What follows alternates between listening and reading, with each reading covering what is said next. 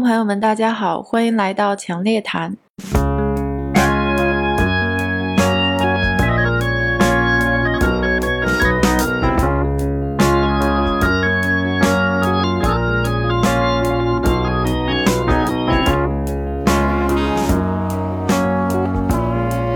今天这一期大概应该是春节之前我们录的最后一期，今天还是我和刘院长，呃，所以先跟大家拜个早年。好，大家新年好。那我们先给大家拜完年之后，我们开始讲一个悲伤的故事，开始讲悲伤的故事。今天呢，其实我们想讨论的这个话题呢，还是最近发生的，还是信用市场发生的一件比较大的事儿，就是华夏幸福的偿付性危机，就是暴雷事件。嗯，但是其实我们今天不想，呃，主要的主题不是想讲华夏幸福，它只是一个引子。嗯，由它引出来，我们呃，至少是我自己吧，其实呃，在新冠这一年期间一直。直感觉到的一件事儿，就是它可能我们大家早晚就要开始准备面对的一个问题。在特殊情况下，新冠疫情之下的流动性危机解决了之后，我们可能早晚还是要面对一些偿付性的危机，以及高债务的潜在的风险，以及我们可能呃大家现在百思不得其解的通胀问题。我觉得这三件事儿其实是有联系的，所以今天就是也是呃想跟刘院长一起探讨一下这些问题。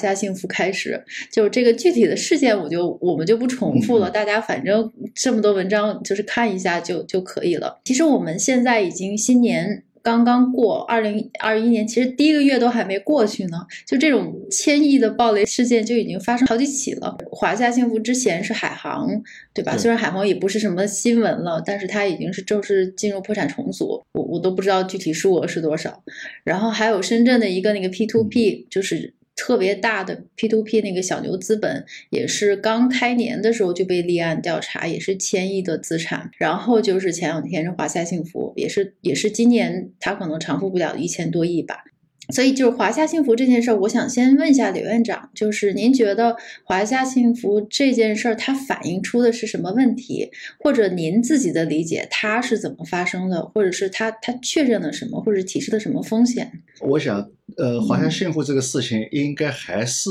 我们前些年去杠杆的呃一个延续吧。它也可以说是典型的反映了我们一些民营企业的发展模式或者说规律，呃，也反映了我们地方政府的一些行为方式，包括就是说前两期我们讲到的 GDP 的考核问题，实际上它这个都是当民营企业发展到一定的程度以后，它和地方政府的需求配合着进行无序扩张的一种套路。不仅房地产企业，也包括一些生产型企业，也包括我们的那些所谓的金融科技公司、科技企业，都有这种现象。一旦大了以后，都会和当地的地方政府呃进行一些绑架吧，逐步放大放大。一方面对当地产生了 GDP 的贡献，但是另外一方面就是说无序的扩张，超出了它的这个流动性的管理能力。往往都是高杠杆。这个高杠杆有两两种类型，一种是像华夏幸福这样是债务性的高杠杆，另外一种是像股市圈钱，也就是说通过股市高估值的杠杆。实际上都需要有新的故事，华夏幸福也是需要新的故事来支撑它这么大的房地产的开发。那么其他一些公司也需要一些未来的故事来支撑它的高估值，不断的可以通过股市去获得流动性。实际上，这个获得流动性的方向虽然不一样，道理实际上都一样的。一旦不行的话，那么可能就是希望政府出来帮忙来缓解危机，几乎都是这个套路。所以这个应该是值得我们来反思的一个大的方面。另外一个就是说，小跑你刚才讲到的，那么我们现在可能就是说，要来考虑，特别是疫情以后，因为去年的疫情有些金融政策、财政政策暂时掩盖了的一些流动性问题，或者说缓和下来的流动性问题，那么疫情之后，并不会因为这些政策使得你这个流动性问题就解决了。实际上，你还是会继续暴露的。我们还是要积极的来面对这样一种流动性的支付危机问题。嗯，那您觉得华夏幸福暴雷这件事儿跟疫情有关吗？就是从不同的角度，呃来讲，就是说它的业务受疫情疫情的影响啊，还是它的这个贷款的资金流受疫情的影响？您觉得它这个时候爆雷跟疫情有关吗？我觉得和疫情的关系并不是太大，尤其它这个行业角度来讲，关系不是太大，而是说它这个模式本身多年积累下来，一定会到这个程度会爆的。呃，而且在这个当中，我们也可以看到一个规律，就是说这一类企业，当它做大以后，一方面它会自信心膨胀，会做得更大；再一方面呢，往往由于前面的项目流动性不够，它必须靠新的项目、更大的项目来解决前面项目流动性紧张的问题。所以这个就像我我刚才讲到的，就都需要有故事。所以你看它。呃，几年来的发展可以说一个项目比一个项目大，一个项目比一个项目大，它停不下来。等到要停下来，它就要去找政府了。那么，就像我刚才讲的，那么其他一些，比如说科技类的公司，它可能是要靠股市，要不断的到股市去融资。那么像这一类的，就是也是靠不断的新的大的项目来融资，来解决流动性问题。那么这个就是说，实际上它新的项目并没有提高它的管理能力、经营能力。那么最终还是要报的，所以去年可能疫情，现在可能是给他找了一个理由，不能说就是原因。嗯，我觉得刚才您讲的这些问题，其实说实话，我们都知道，就是中国房地产高负债，就是就是说这种发展模式不可持续，也不是刚刚发生的，都好多好多年了，大家都知道。但是问题就在于，它为什么在这么一个时点上？就好像我们就是感冒发烧，就是可能身体受寒已经积累到一定程度了，然后某个事件就触动了，就是你你到了那个点上，你就开始发高烧。我我自己是这么理解的，就是可能因为这个还是惯性的风险，就是说就算是它的发展。这个模式不可持续，它高负债一直想办法积累，不管是银行想冲量也好，就是房地产企业想扩张也好，反正大家只要在原先的设定下没有一个没有一个突如其来的改变的话，呃，理论上讲你是一直可以按这个这个惯性一直走到世界尽头的。如果没有没有干扰的话，新冠呢，其实它就是这么一个干扰项，既干扰了可能从这个。它的正常业务受到疫情干扰，但是我觉得这个原因不成立啊。去年这房子卖的太好了，对啊。但是可能从另外一个方面，疫情反而是它的干扰性，就是从银行的呃融资角度，也就是说。可能就是，也许银行是有机会，因为它这么多年持续的扩张，已经从银行风控的角度应该是不可持续。再加上三道红线，国家的政策又有变化，按理说从银行的角度来讲，它是应该慢慢的收回来的。但是因为去年疫情的原因。嗯，可能是因为政府就是国家要求大家支持企业，银行要支持企业，就是可能就打断了想收回没收回的计划，或者是嗯，银行在疫情的情况下，就是它也要完成今年的指标，那大部分企业没有办法正常贷款的情况下，它只能是继续的续贷。从这个角度上讲，可能是反而加速了它这种暴暴雷的时间的提前到来吧。不知道是不是合逻辑这种想法，应该是这样讲就我们就从普遍性上来讲，去年这样一种情况呢，是使得一些企业本来可能因为疫情就倒了。呃，比如去年那个二月份的时候，突然之间大家停工停产，那么许多企业就没有流动性回笼了。那么这个时候实际上是很危险的。那么应该讲就是说，这个时候国家。呃，采取了比较坚决的措施，比较快速的措施，呃，要求银行暂时不要收回贷款，可以延期，包括付息啊，那么也包括财政的一些政策，那么使得许多中小企业能够挺过这个一阵子，没有当场就发生这个情况。那么从银行角度来讲，当然不良资产也就没有像原来预计的那么，因为疫情所产生那么多的不良资产。这个也往后压了，但是这个压了以后，到今年会怎么样？那我觉得呢，会产生两种情况，一种就是说，有些企业确实挺过来了，特别是到下半年，由于这个我们的控制比较好，我们国家控制的比较好，产业链的恢复也比较快。那么国外的疫情控制不好，产业链的恢复比较困难。那这样呢，就是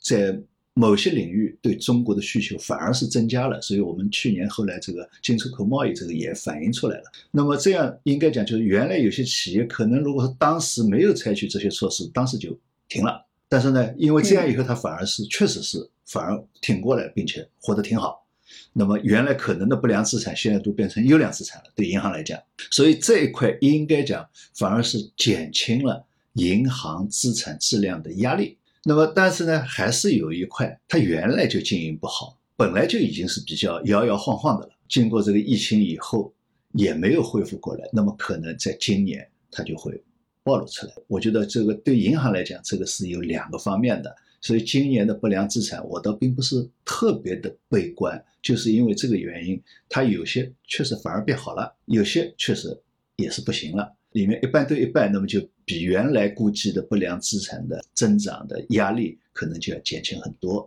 这个是一个方面。那么另外一个就是讲到像华夏幸福这一类的，它是在哪个点上会爆出来的问题？这个点不一定是疫情，因为疫情会使得这样的企业都爆的话，那应该是成批量的。那么这个实际上就像前几年一开始进行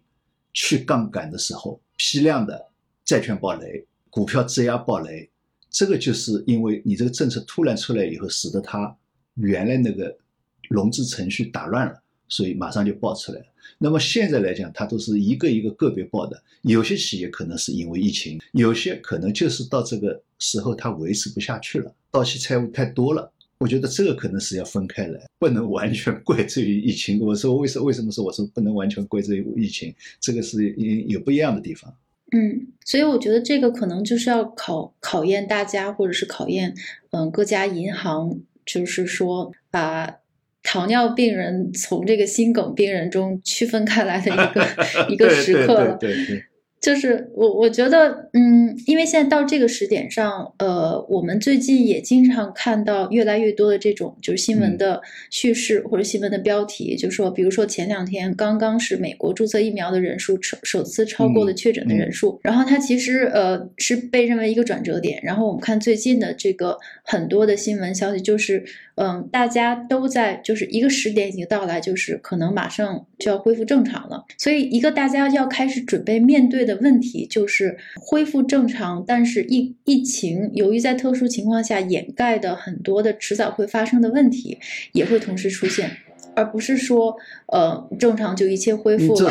就是一个一个嗯一个得了糖尿病的，就是就就像我们去年一个得了糖尿病的病人，就然后又居然突发心梗，然后被送进急诊室，然后医生用这个电击给救了回来，然后现在大家看到这个这病人快出快出急诊室了。呃，是不是他马上就可以出去嗨了，马上就可以去酒吧去去这啥的？这样的话，其实呃，整整一年，因为这件事情拖了呃整整一年，就是比当时的市场预期要长很多。那于是呢，整个市场上其实是有一种惯性的，就是这个惯性就是让大家觉得可能这个这么大的意外的突发事件都没有倒下。呃，然后呢，大大家可能会对企业的真实情况产生幻觉。现在在这个时点上，我觉得从现在到开始呢，可能大家越来越，呃，会看到一些真相的掩盖的风险重新跳出来的一个现象。你你这个讲的非常，我觉得讲的非常有意思，或者说非常敏锐啊。是的，现在疫呃疫情开始。到了一个转折点，特别是这个疫苗注射以后，那么疫情到了一个转折点，到了一个转折点，从宏观层面来讲，毫无疑问，当然经济要恢复，这个是毫无疑问的。但是这个时候，作为金融机构，特别是像我们银行角度来讲，你怎么来辨别企业，是实际上是很重要的。不是说因为你挺过了这个疫情，现在疫情已经停下来了，你这个企业就必然会好。呃，我觉得这就你刚才讲的这个问题，这一点我觉得是非常敏感的一个问题，特别是疫情以后和我们一般讲的经济危机以后重新开始，你这个企业挺过了危机，所以你后面肯定就好。我觉得这个是不一样，是不是不一样的。呃，原因在哪里呢？可能我们是包括我们银行也好，或者其他投资者也好，更要关注的就是不仅仅是这个企业本身，实际上是市场，特别是产业链、供应链变化会对这个企业带来什么影响。有些挺过来的企业，可能反而还是要倒下。为什么呢？就是说，因为我们是在一个全球化，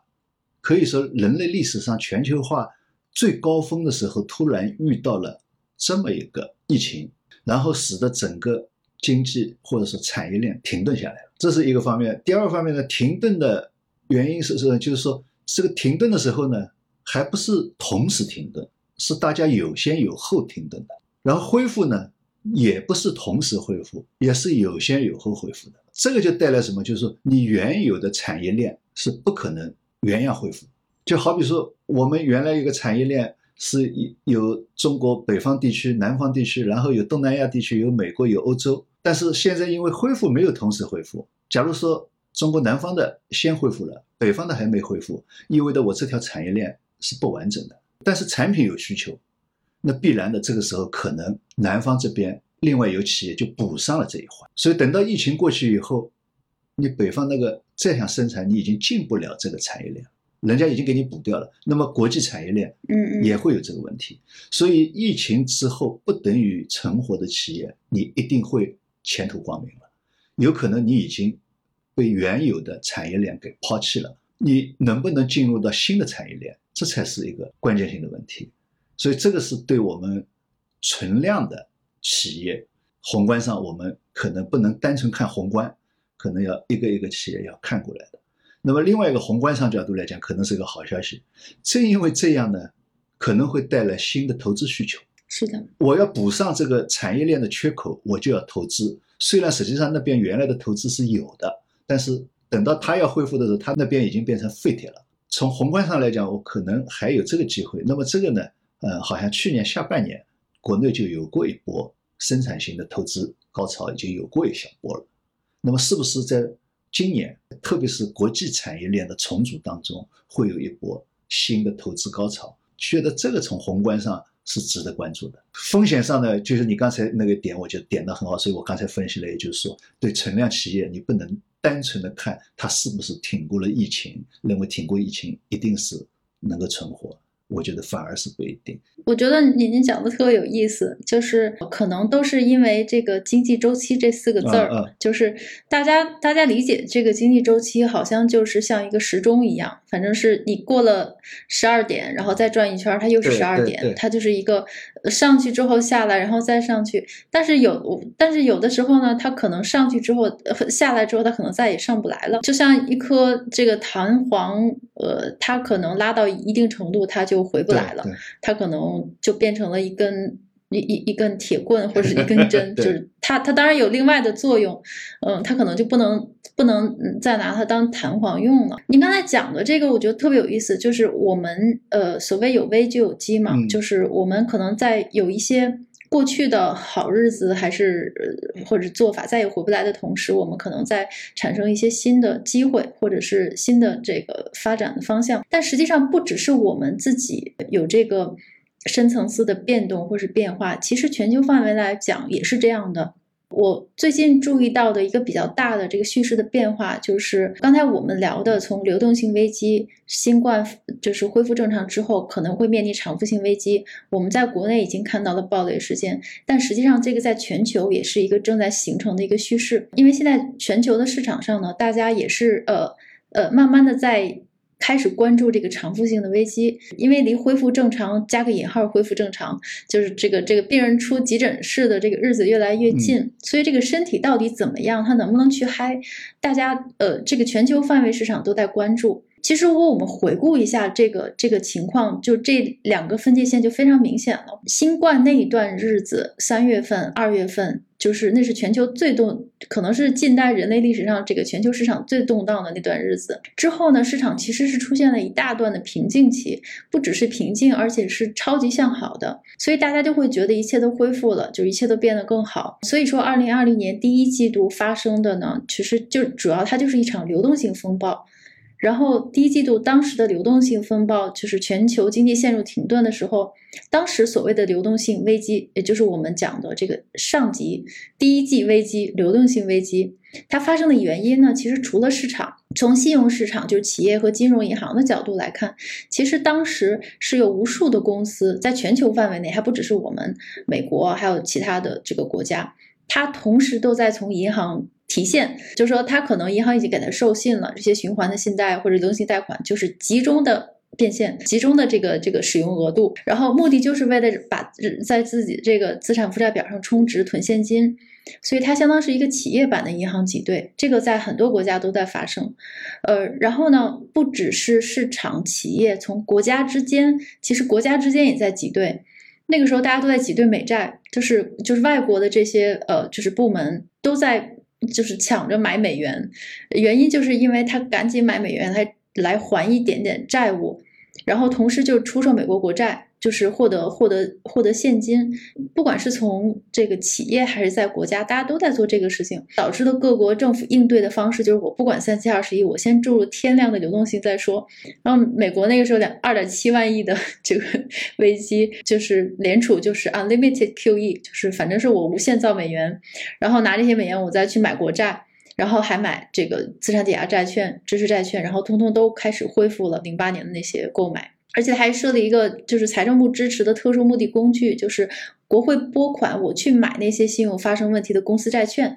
和这个市市政债券，就是这么一通折腾呢，使得就是整个一个大水漫灌。反正我不管是好的坏的，我不管是糖尿病病人还是心肌梗塞，反正我通通送进了急诊室。呃，一季度之后，流动性危机保卫战，我们这个美剧第一季结束了，然后从现在开始，尤其是从上个月。大家开始各国开始纷纷注射疫苗之后，就非常明显这个分界线。第二季大家开始就是讨论这个偿付性危机，就是说可能我们会看到一些就是退潮之后的糖尿病人慢慢的浮出水面。对，因为当时不只是我们呐，美国就很多国家这个企业，它即使当时获得了这个国会的拨款，财政这个获得流动性，但是它的债务根本一点都没少。而且他们就有很多，就像您讲的，它疫情之前就已经是没有竞争力的商业模式，就是疫情之前它就已经有偿付危机了，现在只不过是要清算一下。我觉得还有一个特别重要的原因就是股市这个非常奇怪的这种火热的股市，其实它更掩盖了很多真实的问题，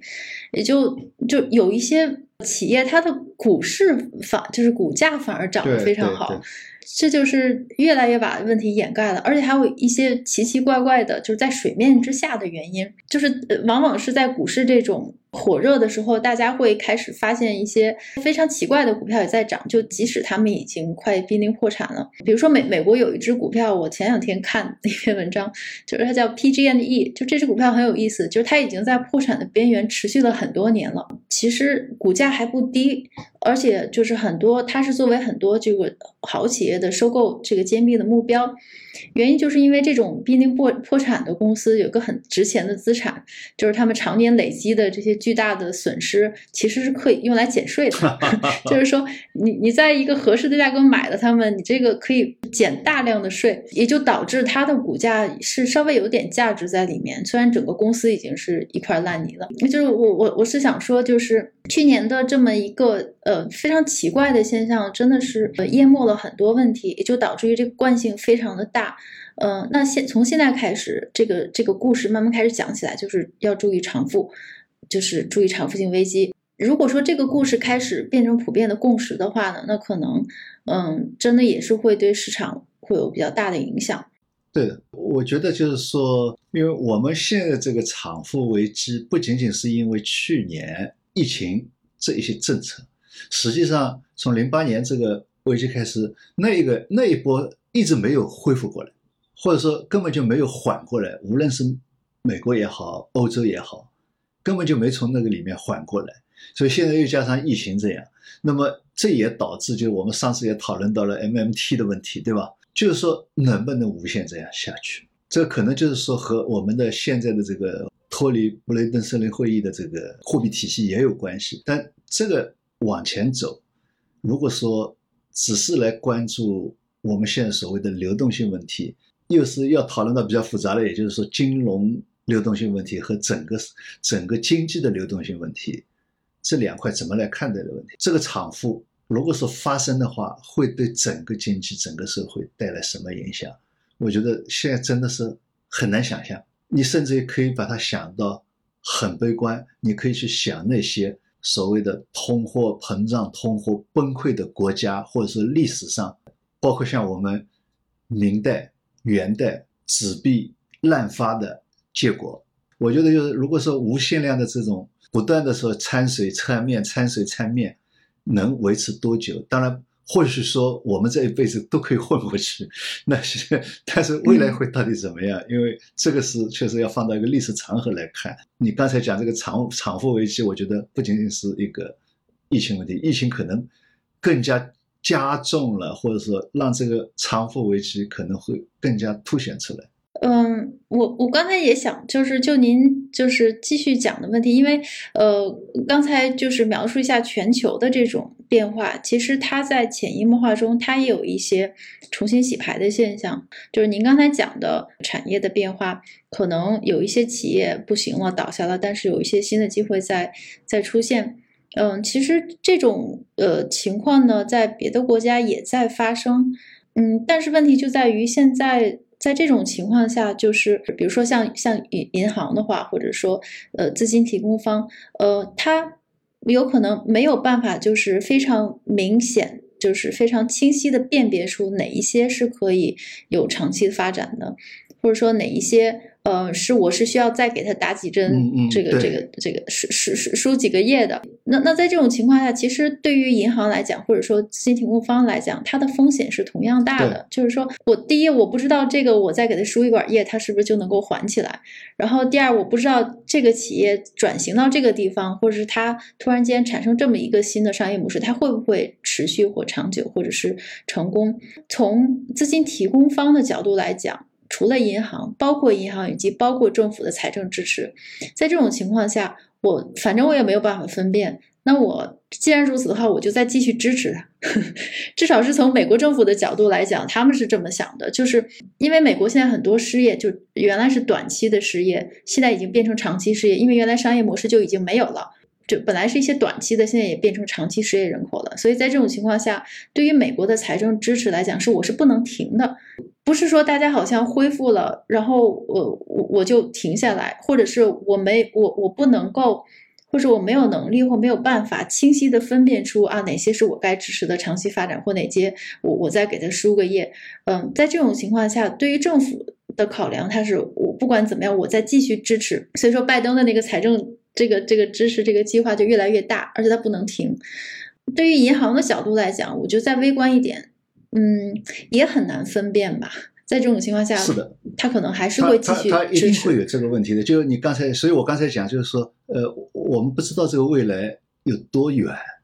但是确实，如果说从历史的经验角度来讲，那是比较可怕的。那么你刚才讲了，就我们回到微观来讲，实际上这个道理是一样的。也就是说，华夏幸福遇到的问题和耶伦遇到的问题是一样的。嗯，就我这个企业，我现在流动性有问题了。一种，我现在就说我流动性有问题了，那你可能马上就完了。那另外一个，我对外说我很好，不仅很好，我又投了一个新的大项目，这个大项目今后会怎么好，怎么好，怎么好，反而融资融到，然后他就又往前走了，又往前走以后，但实际上他的问题并没有解决，你那套商业模式并不能给你带来能够覆盖前面投入的回报，那怎么办？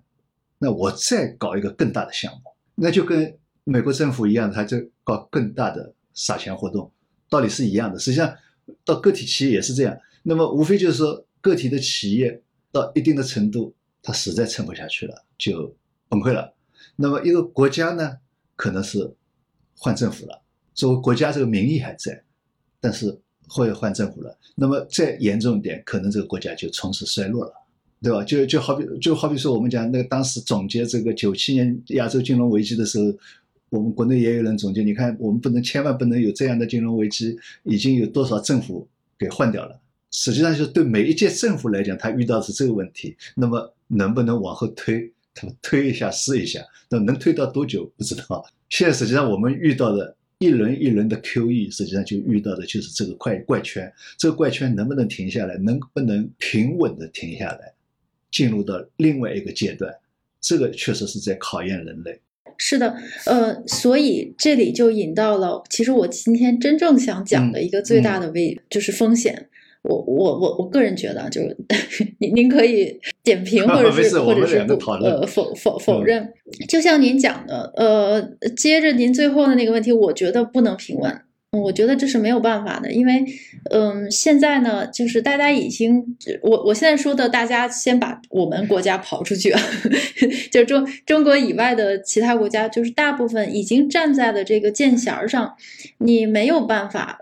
就是下来，就是由于我们刚才讲的这些原因，就说你政，就说至少我们就拿美国政府做做做这个呃打比方，就是美国政府它现在已经到了一个情景，是他没有办法下来，真的是不能下，就是因为他一下的话，还不只是它国内的问题，就是这么多持有美债的这么多，就是它有互换额度的这些政府都会有问题，嗯，所以它真的是不能下。呃，如果它不能下的话呢，这样就出现了一个非常大的潜在的风险，也就是通胀。我知道提到这个词儿的话，大家可能是可能有的人就是一脸问号，有的人就是有心里有各种反对意见，因为这个通胀这件事儿，我觉得现在已经到了一个呃一个非常微妙的，就是它已经不是通胀的那个阶段了。由于美国政府，我们先再再先说回到美国政府这个就是在马上下不来的这个。这种这种情况呢，也就导致了它有一个非常严重的路径依赖的惯性的危险，因为它药不能停，呃，它去年先救了流动性危机，然后紧接着要又再用这个财政去救这个偿付性危机，它不能停，然后财政政策又出手，然后呢，慢慢就又形成了惯性，然后就是这种刺激就一直是不能停。我们看，就是两个礼拜之前耶伦上任之前，他的那个做的听证，他说我我们要做 something big，嗯，就是我我是从来没有听说过，就是像耶伦这样，然后你新任的财政部长就上来就说我要做个大的，我 我就他既然讲的这么明白，就他就美国就不可能有小的情况情境发生了。就是我们就可以预见到将来，它一定会这么一直刺激，一直放水下去的。这个已经形成普遍共识，它嗯一定会这么发生的。所以只有一件事儿能把这个水管堵住，这个就是通胀。就是除非发生非常严重的恶性通胀，否否则美联储就是说美国的这种刺激是不会停的。因为呃如果你一旦减小了这个幅度，大家马上就会说，你看我们现在这个通还通缩呢，根本就没有生产力，经济 GDP 也没有起飞，你不能停止，你要继续刺激，你你要刺激，直到我们温和通胀出现，你的这个通胀目标出现，我们经济的生产力重新得到了发展，你才能停。然后他说啊，那还没有通胀，我就不能停，我再继续放，然后继续刺激，然后你越刺激到，然后后来还是没有通胀的迹象，然后那我就再继续刺激，然后一直到那个点。不知道您看没看过那个《七龙珠》，就是里面龟仙人有一个电饭锅，就是它那个那个电饭锅里边，就是嗯，就是它是一个封印嘛，就是把那个一个一个坏人封进去，就一直到那个电饭锅打开的那那一天，就是你通胀是停不下来的。我我们再往回倒一点，我我再多说嗯两分钟，就这这个这个还是要有一个重复的逻辑线，就才能把这件事说明白。就是我我们还是要再往回倒几年，就是回到二零零八年，嗯，就那个时候就是零利率啊、量化宽松政策，那个时候危机刚刚发生嘛，刚刚结束的时候，你当然是需要的。其实跟新冠这个时候是一样的。其实事态的发展是允许央行在没有真正理解就是风险或者是这个市场到底发生了什么情况下，它会做一些应急的措施，这个时候是允许的，因为它要买时间。但是零八年之后，九年之后了，可以非常明显的感觉到，就是各国央行已经开始享受他们这种呼风唤雨的这种力量了。它的一个政策或者是一个这个联储的议息决议，就可以改整个改变全球市场的走向，有有一点享受它的这种齐天大圣的这种角色，因为。这整整九年，他们都没有受到通胀的惩罚，就整整九年了，大家就一点一丝儿通胀都没有看到，所以就导致一个巨大的惯性就形成，就是说没有人明白什么叫通胀，或者说或者大家不明白，其实我们现在的通胀正在发生在这个资产价格里面，就这种资产价格泡沫呢，其实它也是一种通胀，而且它会对实体经济或者是就业有有这种衍生性的反应，二级、三级，就类似于挤出效应的这种这种反应，其实它也是一种通胀。就是就我为什么说这个它它已经骑在马上下不来呢？就是如果您还记得一八年的时候，就几年前，就是这个鲍威尔从二点二五升到二点五，就二十五个 bips，全球股市马上下跌百分之二十。然后那个时候，特朗普马上马上就开始说，就威胁鲍威尔，我要把你 fire 了，我要把你炒掉，就是这百分之二十全是你的错。然后你看，欧洲人家都零利率了，就美国凭什么要落后？美国要赶紧零利率。就在那个时候，就是鲍威尔的，如果大家还记得，就是鲍威尔的态度呢，他就是在那个时候前后发生了重大的转变。他之前是怀疑态度的，他之前是还是想能收手的时候他就收，但是从那个之后开始，他看自己一个二十五。二十五基点，全球马上百分之二十的跌，他就知道自己已经下不来了。他知道自己已经前面已经是条不归路了。那既然如此，反正都要死，那我就我我就顺势而为吧。所以在那个之后，他就完全没有收手的这种这种动作了。就是因为这个原因，所以我们在新冠刚开始要发生之前的那个时候，二零二零年初的时候，其实全球每个央行都是在零利率了，就是在已经非常没有。弹性的情况下，然后新冠来了，然后又开始这美美国的这个十七万亿就瞬间变成二十四万亿，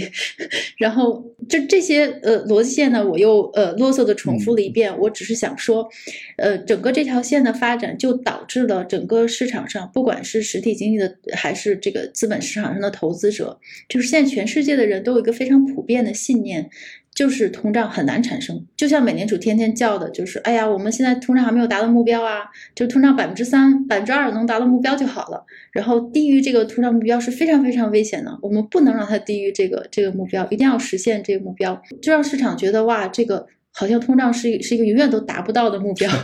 就这就造成一个巨大的风险，就是这个风险就是说，万一到了那一个时点。如果美联储真正达到了通胀目标，比如说有一天它的这个 AIT 突然是到了百分之三，我也想请问您，您会觉得大家会这个央行们会非常高兴的互相庆祝、互相击掌啊？我们通胀目标终于实现了吗？我觉得不会，因为你是没有办法区分这个百分之三。是你的最终目标的达到，还还是一个恶性通胀爆发的开始？如如果我们再回到就是上一次的恶性通胀，就是不知道您您读过那个保保罗沃尔克那个坚定不移，它里面就描述六七十年代美国的恶性通胀的发生。其实，在当时也是前面很长很长一段时间，大家不知通胀为何物，就是六十年代中后期基本上都是特别特别低的通胀水平，就是政策的制定者也没有人预见它会到来，但是。到了这个七十年代中，就是有有一段时间，它突然间来的时候呢，是所有人都觉得啊，这暂时的、一次性的，就是稍微跳涨了一下。那个就像多米诺骨牌的第一章，就一件事儿导致另一件事儿，就是连锁的出来一个路径依赖，然后又出现了七三年石油石油禁运，就是价格涨了三四倍，然后工资、物价什么什么这个地缘政治，然后什么越南战争，就是货币供应，就是这一件事儿接着一件事儿，因素叠加了一起。以以至于事情的发展是完全出乎所有人的意料的，所以他只要一来，他是自己直线往上跳的，他是不会管你任何人的。所以这个就是长期惯性的必然结果，也就是激进的货币政策已经持续了这么长时间，这么长时间都没有通胀，我们这个物价也没有上涨，所以所有人都觉得他根本可能就不会来，那个是上个世纪的事情了。嗯，但但是我觉得惯性越大，惊喜越大。我就我觉得，就是你讲的惯性越大，惊喜越大，我我我完全认可。但是就是怎么来看待这个惯性越大，惊喜越大呢？可能有点不太一样。我觉得这个有两个方面啊，一个从经济领域来讲，我我我经有的时候经常在说，呃，可能我们原有的宏观理论、宏观调控工具已经过时了，或者说失效了。也就是说，你现在的所谓通胀，你刚才也讲了。呃，可能应该要把资产价格也要算成通胀，但是资产价格算成通胀是不是具有普遍意义？我觉得不一定具有普遍意义，因为资产价格上涨，它主要是富人的问题，也就是说不影响到百分之五十六十七十的老百姓，那就是这一般意义上啊，那么也就是说你把这呃这个所谓的通胀目标关注在这个上面，没啥太大用处，对社会啊。对社会问题的解决没啥太大用处。第二个呢，就是说，你看，哪怕我们没把这个算算进去，你刚才讲了，鲍威尔稍微提了那么点利率，整个资本市场就出现问题了，那么吓得各个央行又要灌流动性了。现在来看，就是说，我们现在怎么来看待这个资本市场，可能和五十年前要重新来审视了。也就是说，金融化这个方向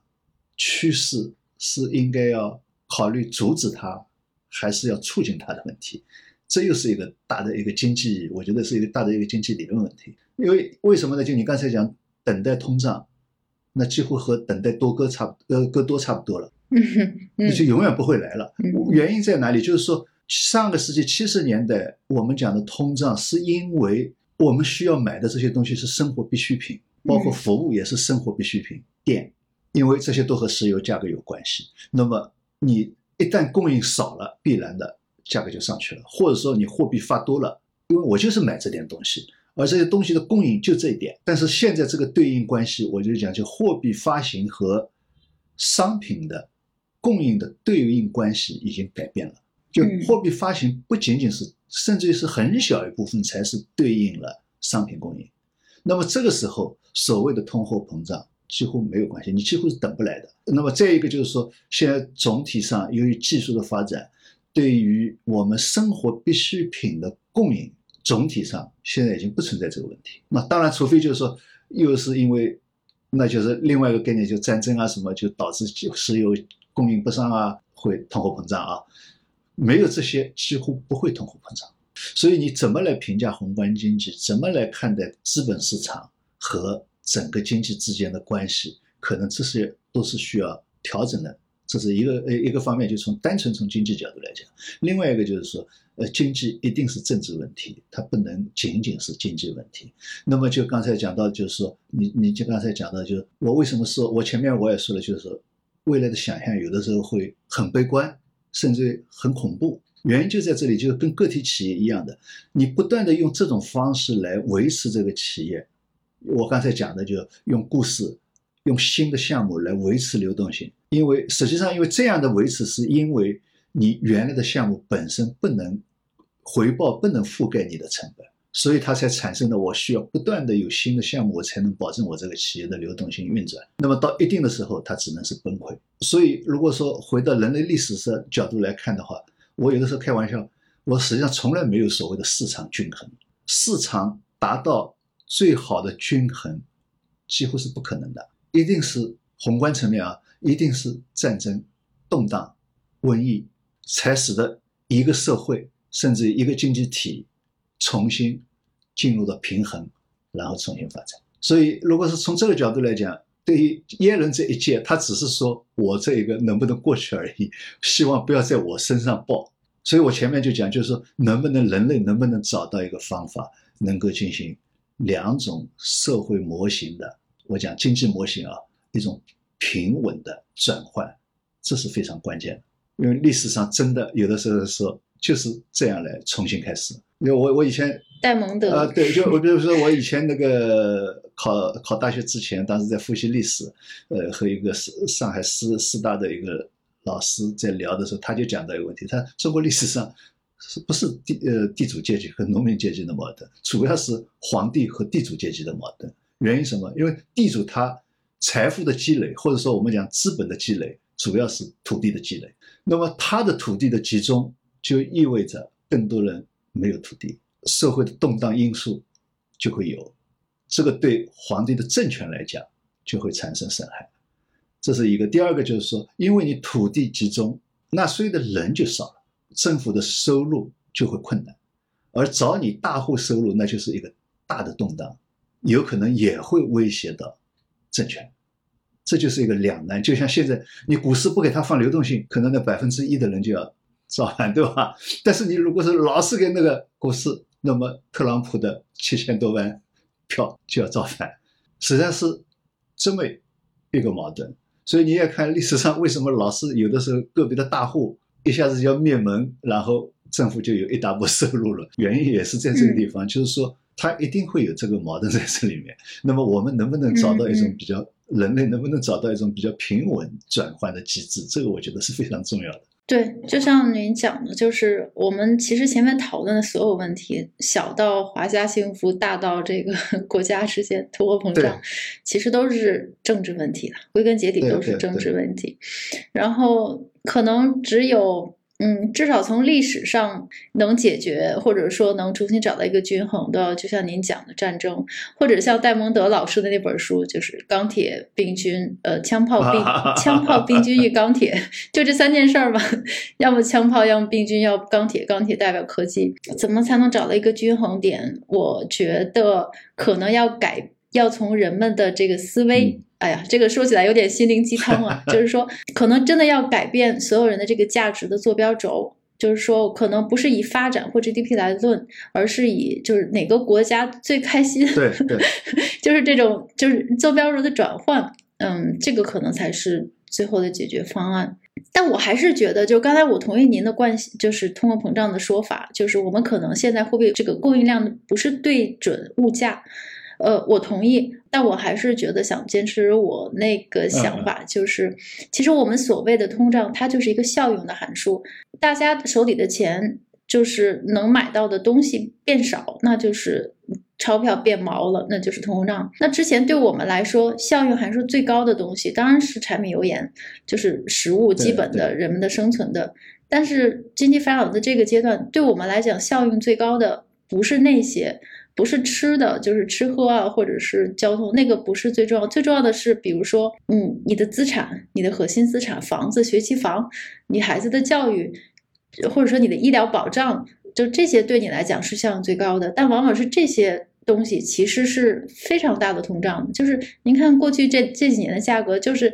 教育的费用 花费和这个这个这个医疗，那简直我觉得真的是通胀的很厉害。这个还只是从一个经济来讲广义的角度，当然我理解的可能不是特别的呃准确，但是作为一个在市场上呃做交易的。这这这个从市场上来看呢，嗯，实际上我们讲的恶性通胀之前可能是发生在就是我们这个粮食物价飞涨，然后大家去挤兑，呃，在市场上的恶性通胀有可能就是长端债券的一个跳升，它可能会真的是会对整个市场产生巨大的影响，就是比如说长端债券不是甚至不是百分之十的调整，甚至是百分之三、百分之二的一个跳涨。都会引起巨大的骚动。首先从债市开始，然后债市会蔓延蔓延到股股市、股票，因为股市这个时候它会马上意识到事情已经起变化了，就是说，呃，央行可能不会保护每一个这个债券或或者是股票不受损失。然后至少从市场的角度来讲，一个长端债券的跳升，它可能是在现在这个时代就代表着恶性通胀的开始开端。所以就是，嗯，今天从华夏幸福，然后聊 聊到了通胀，嗯嗯，还是建议大家去看一下六六七十年代那段通胀的历啊，史。那挺有意思的，对。嗯，我们今天春节前的最后一期节目就跟刘院长聊到这里。嗯，最后一个小小的预告，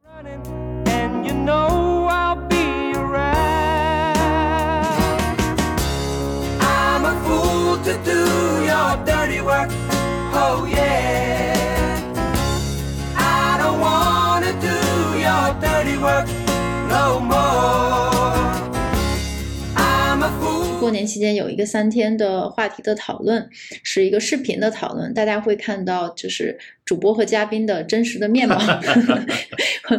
好，呃，那就呃欢迎大家呃到时候来观赏一下。好好，那今天我就我们就聊到这里，谢谢刘院，长，谢谢小华，大家新年年快快乐。好，我们下次再见。